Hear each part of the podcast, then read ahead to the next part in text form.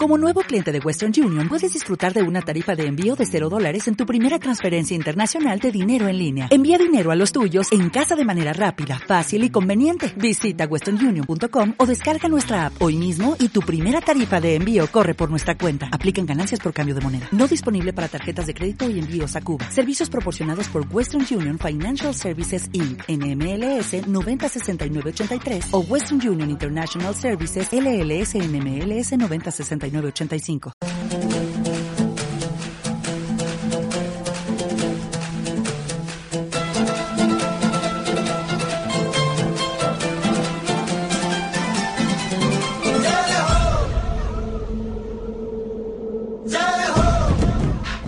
Último tramo de piedra de toque, el momento de los viajes literarios a través de las propuestas que nos realiza Kiko Betelu, siempre ligadas a los buenos títulos de libros de montaña, de viajes, de aventura. Egunon, Kiko. Egunon, Iñaki. Bueno, hemos dado ya el paseo.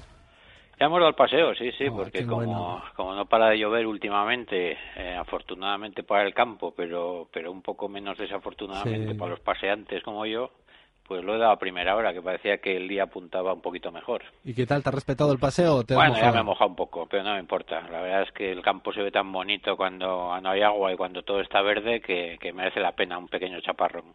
Muy bien. Bueno, ayer estuve con un gran amigo de Piedra de Toque, Alex Chicón, ya está en casa, eh, ya lleva casi una semana, ya tiene ganas otra vez de preparar nuevos proyectos y parece que uno de sus pies, en concreto yo creo que es el izquierdo, va a tener que pasar por quirófano, el dedo gordo que tiene ahí congelaciones.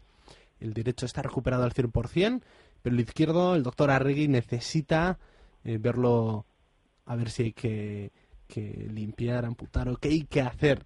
Así que esperemos que todo salga bien para poder tener a este gran Mendisale con toda la proyección que tiene abriendo rutas nuevas o con proyectos que nos haga viajar a todos desde casa. Pues sí, cuide y que se lo, y que se lo arreglen bien porque porque uno de los principales problemas de las congelaciones es que te deja un poco tocado ya, ¿no? Y cuando y, ya no es tanto lo que se tiene ahora, sino el riesgo en sucesivas, ¿no? Con lo cual eso lo que dices una persona con tanta proyección como Alex, pues eso, yo creo que que se, si se le puede dar un pequeño consejo, pues, pues que se lo tome con calma y que haga lo que tenga que hacer y lo que le digan y que no se quede la cosa en una, un apaño a medias, a ver si hay suerte.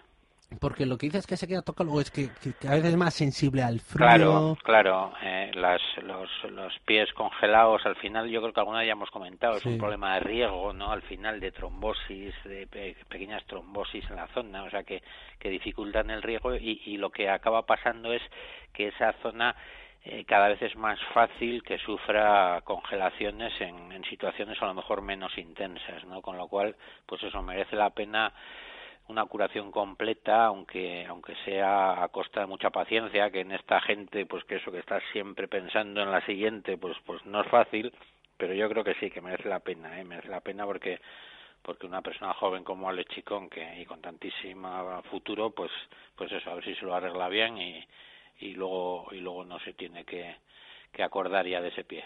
Bueno, y de uno con mucha proyección a otro con una ya toda una trayectoria como es Carlos Soria que lo tenemos ahí intentando la Napurna.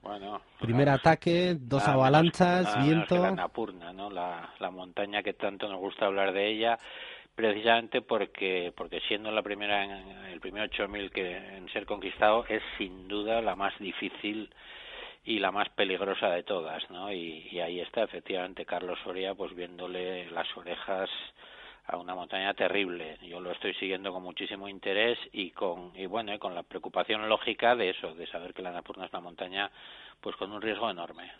Qué bonito libro, ¿eh? el que muchas veces has recomendado, Kiko, el de la Annapurna primero 8000. Sí, hombre, fíjate, fíjate si estoy con el tema y, y si a mí la Annapurna siempre que hay algún conocido eh, allá pues pues de alguna manera me, me mantiene un poquito en vilo que eh, el otro día en, la librería de nuestros amigos en Muga eh, he seleccionado un libro de la Napurna. A ver, a ver, ¿cuál entonces? Prisionero de la Napurna de, de Jean-Christophe Lafalle, un libro de este de este gran eh, alpinista francés que narra pues desde una primera intentona a la cara sur de, la Napurna en el año 92 en la que en la que falleció su compañero Pierre Beguin hasta el, el libro habla de, de, otras ascensiones, de otros ocho miles, pero toda la última parte del libro la dedica a la fabulosa eh, ascensión que hizo con Alberto Iñurrategui eh, de toda la arista somital de la Napurna, pues no recuerdo ya muy bien en qué año, yo creo que fue el 2001 o 2002, algo así, donde Alberto acababa los 14 ocho miles y donde hicieron, pues, pues vamos, yo creo que una de las ascensiones más eh, de más mérito que se ha hecho en lo que va de siglo. Porque si, yo creo que hacían una buena acordada, ¿no?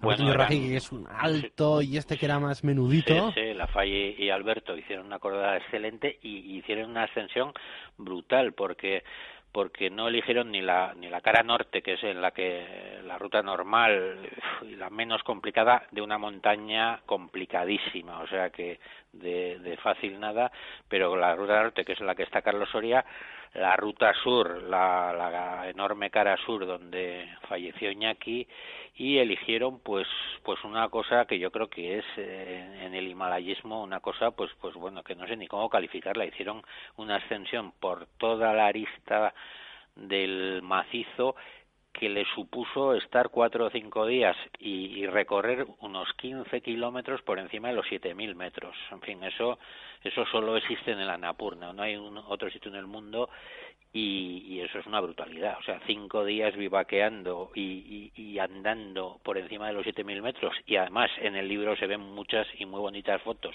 por arista permanentemente, es decir, nada de paseo, sino eh, complicaciones técnicas en todo momento. Vamos, una ascensión brutal. Pues sí, la es que ya me sudan las manos de pensarlo. Y la Falle, otro montañero, ¿no? Que, que además prisionero en el Anapurna.